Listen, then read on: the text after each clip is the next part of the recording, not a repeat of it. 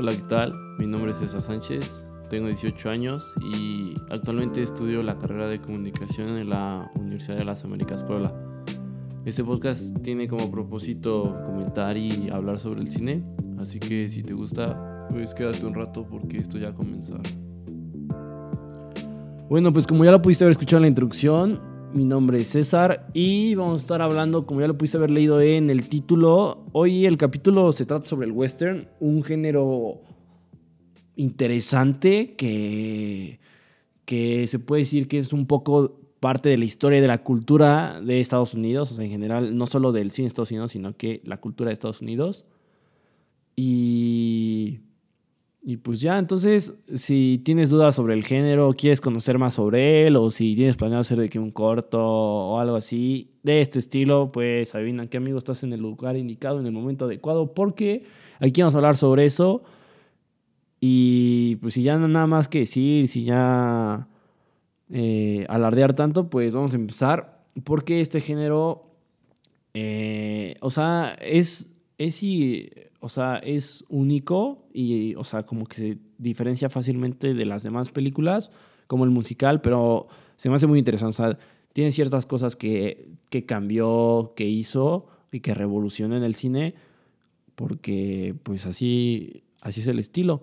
Pero bueno, este género inicia, se, se, se, supone que inició con una película que es la de El robo del tren o The Robbery of the Train, algo así se llama. Y a partir de, que salió esa película, el género del western comienza a, evolucionar y a tener sus personajes y tener un impacto más grande en la sociedad. De hecho, su época de oro fue en los años del 40 al 60. Fue cuando hubo más estrenos de películas y donde, o sea, como había más estrenos, pues era porque se consumía demasiado este tipo de películas y a la gente le gustaba mucho y los directores pues también se divertían al hacer este tipo de filmes. En cuanto a la historia, el máximo representante que tiene el género es John Ford. John Ford es un dude que actuaba y creo que dirigió una película de, de, western, la de la diligencia, que es una, pues es una gran película. Y con él estuvo la época de oro. O sea, se puede decir que gracias al impacto que tuvo John Ford y al trabajo que él hizo, el western también mejoró su calidad porque había como competencia y, y bueno, este, ¿qué es el western? No? O sea, ¿Qué es lo que hace que el western sea un western? Bueno, pues son, son historias como con un poco de drama y aventura desarrolladas en el, en el oeste, ¿no? Así, en esta parte de Estados Unidos, la cual es árida, la que es cálida, en donde podemos ver los desiertos, los campos gigantes, así, planos generales de todo el desierto, de la inmensidad y con colores amarillos. Bueno, aunque, su, aunque en su inicio era en blanco y negro, ¿no? Porque no existía el color o era muy caro grabar en color, pero cuando se pasa al color se vuelve todo amarillo, todo esto, todo este clima seco, el vestuario de los vaqueros igual era, pues contribuye bastante, ¿no? Entonces, el género del western son aventuras que suceden en el oeste, este, interpretadas por los vaqueros. Y esto también va a la par de la guerra civil que está en, en Estados Unidos y con lo de los territorios y, y todo ese trip. Y entonces pues ya comienza el género del western y una de las características más importantes eh, son los personajes, ¿no? O sea, digo, el género es muy rico, pero creo que los personajes son lo que marcan más al género porque hacen que el género sea, sea más rico en cuanto a estructura, ¿no? Y siempre podemos ver a los personajes como que comunes, ¿no? De que al indio, al mexicano, al vaquero, al enemigo, a la pandilla, a la pandilla enemiga, los caballos también son, son personajes. Hay ciertas películas en las que el caballo es un personaje, no de que principal, pero sí secundario, de que gracias a él saltan cierto puente o, o, asaltan cierto tren o bla, bla, bla. También encontramos a las, o sea, a las mujeres de los, de los vaqueros, o sea, a sus esposas o, o a su hija o, o, a su amiga, lo que sea, que ese es el, el, este, el sheriff. Y también está el pistolero. O sea, es que está el vaquero y el sheriff, que son diferentes, porque el sheriff es más que nada una autoridad y el vaquero es como el héroe y el personaje principal. Pero bueno, los personajes son muy importantes porque construyen historias alrededor del personaje principal que son alternas y que contribuyen a que el héroe siempre salga con la suya. Aunque antes eh, los vaqueros como que podían hacer todo. O sea, siempre, siempre podían hacer todo, podían correr, saltar, porque eran los héroes y los héroes, además de la película, de América. Pero bueno, esa es una característica de los personajes. Más al, o sea, en un momento voy a especificarme como en cada personaje.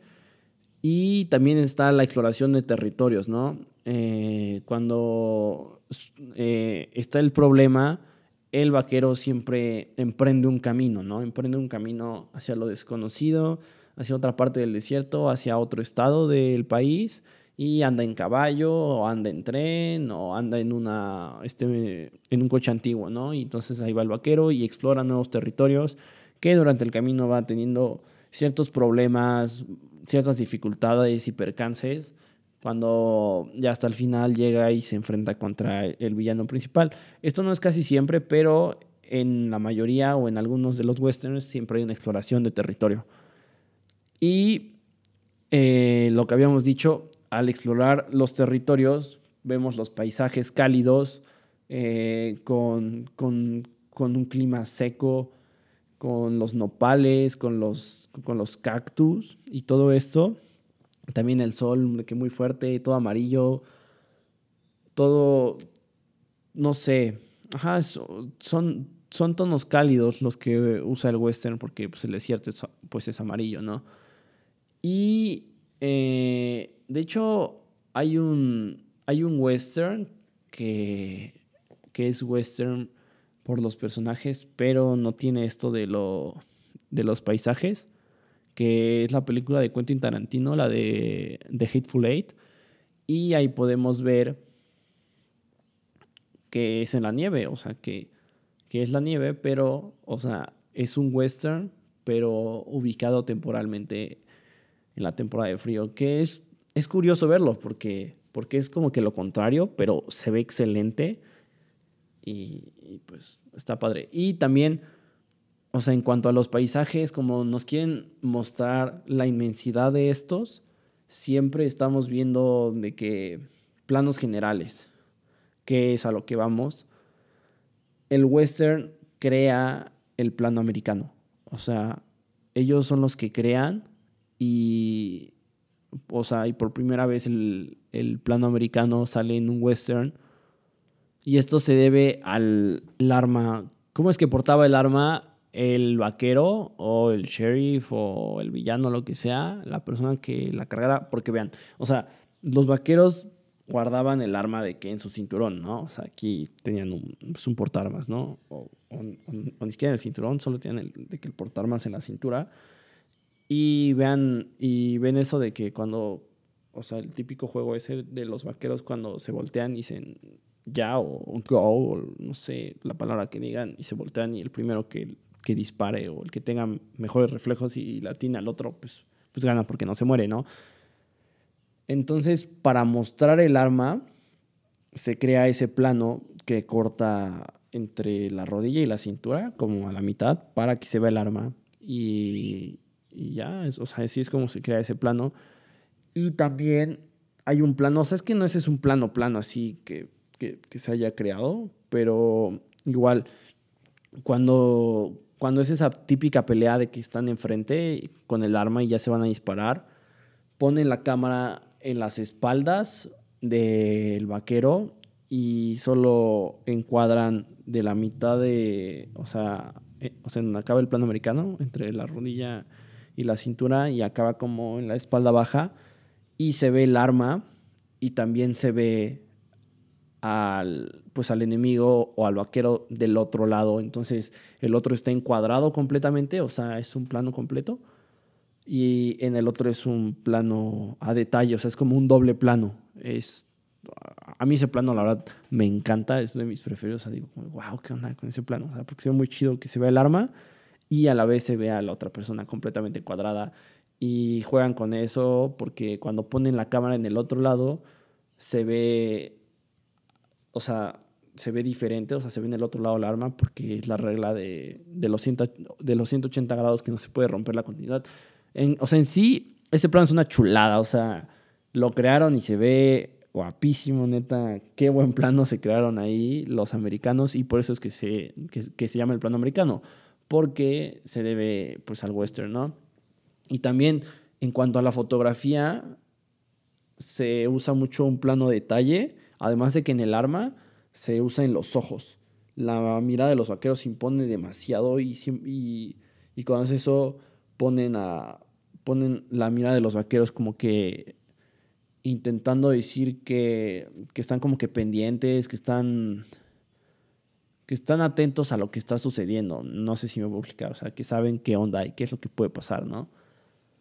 Pero bueno, eh, y también la música del western siempre va de acorde a donde se está grabando o de donde pertenece. O sea, es muy regional, se puede decir.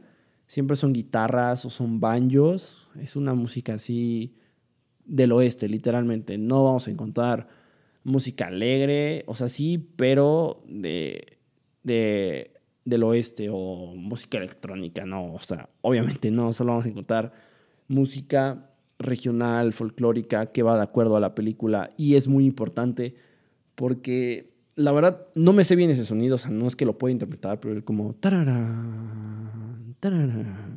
y que es como cuando se van a disparar o también cuando van de que en el caballo andando, o sea, no sé, un ejemplo común que todos han visto, yo creo, es en Toy Story.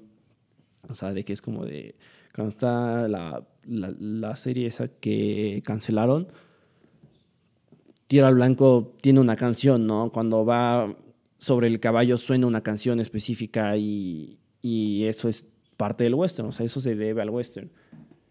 Pero bueno, otro, o sea, en cuanto a importancia de lo que cambió el western, fue la apariencia del bueno y del malo. De hecho, hay una película que es la de El bueno, el malo y el feo, pero ahí es cuando, cuando el malo se vuelve feo y el bueno se vuelve bonito.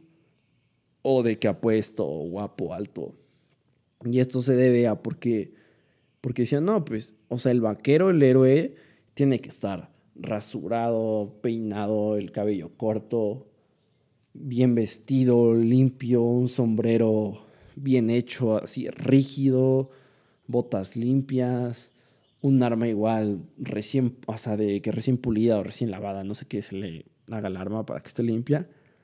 Mientras que el villano era diferente, o sea, era como, como un forajido, ¿no? O sea, de que su ropa estaba rota, estaba sucia, sus botas igual sucias y rotas, eh, su sombrero estaba todo caído, tenía hoyos, sus dientes estaban chuecos, tiene un diente ahí como que de, o sea, hay unos que tienen dientes de oro y su, o sea, y su boca estaba toda fea, estaba, no se lavaba los dientes, eruptaba, no tenía modales, eh, el cabello despeinado, el cabello largo, tenía barba de muchos días o barba de que no se había rasurado. Y ahí es cuando, cuando empieza indirectamente a hacer el cine que los buenos sean guapos y que los malos sean feos. O sea, está curioso ver eso, ¿no? De que gracias al western, como que existe eso. No sé si esté bien o esté mal eso, pero ahí es cuando sucede.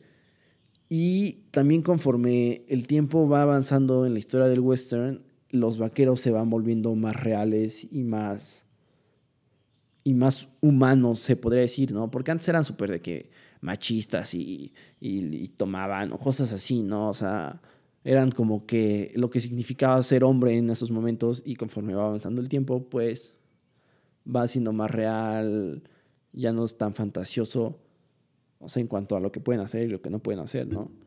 Y así es como va evolucionando, o sea, el personaje, ¿no? O sea, como todo, ¿no? De que las películas van, van evolucionando conforme avanza el tiempo y la sociedad va cambiando.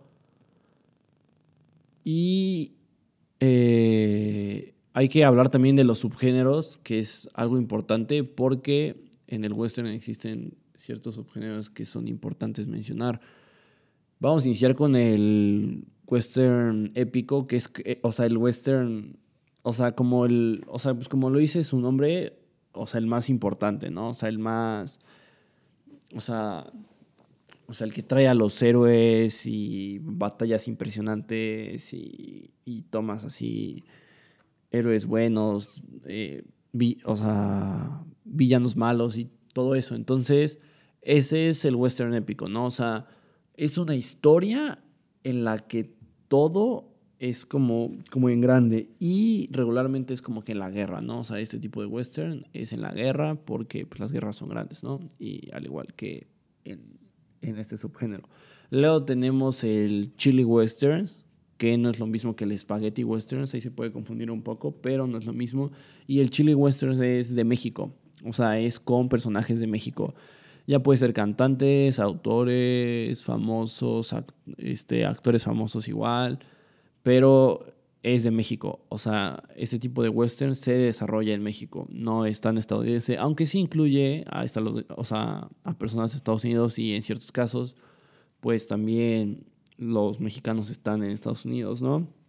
También tenemos la comedia western. Este es una burla tanto al género o hacia los personajes, ¿no? O sea, de que se están burlando de lo patético que eran los vaqueros o de las situaciones a las que se enfrentaban.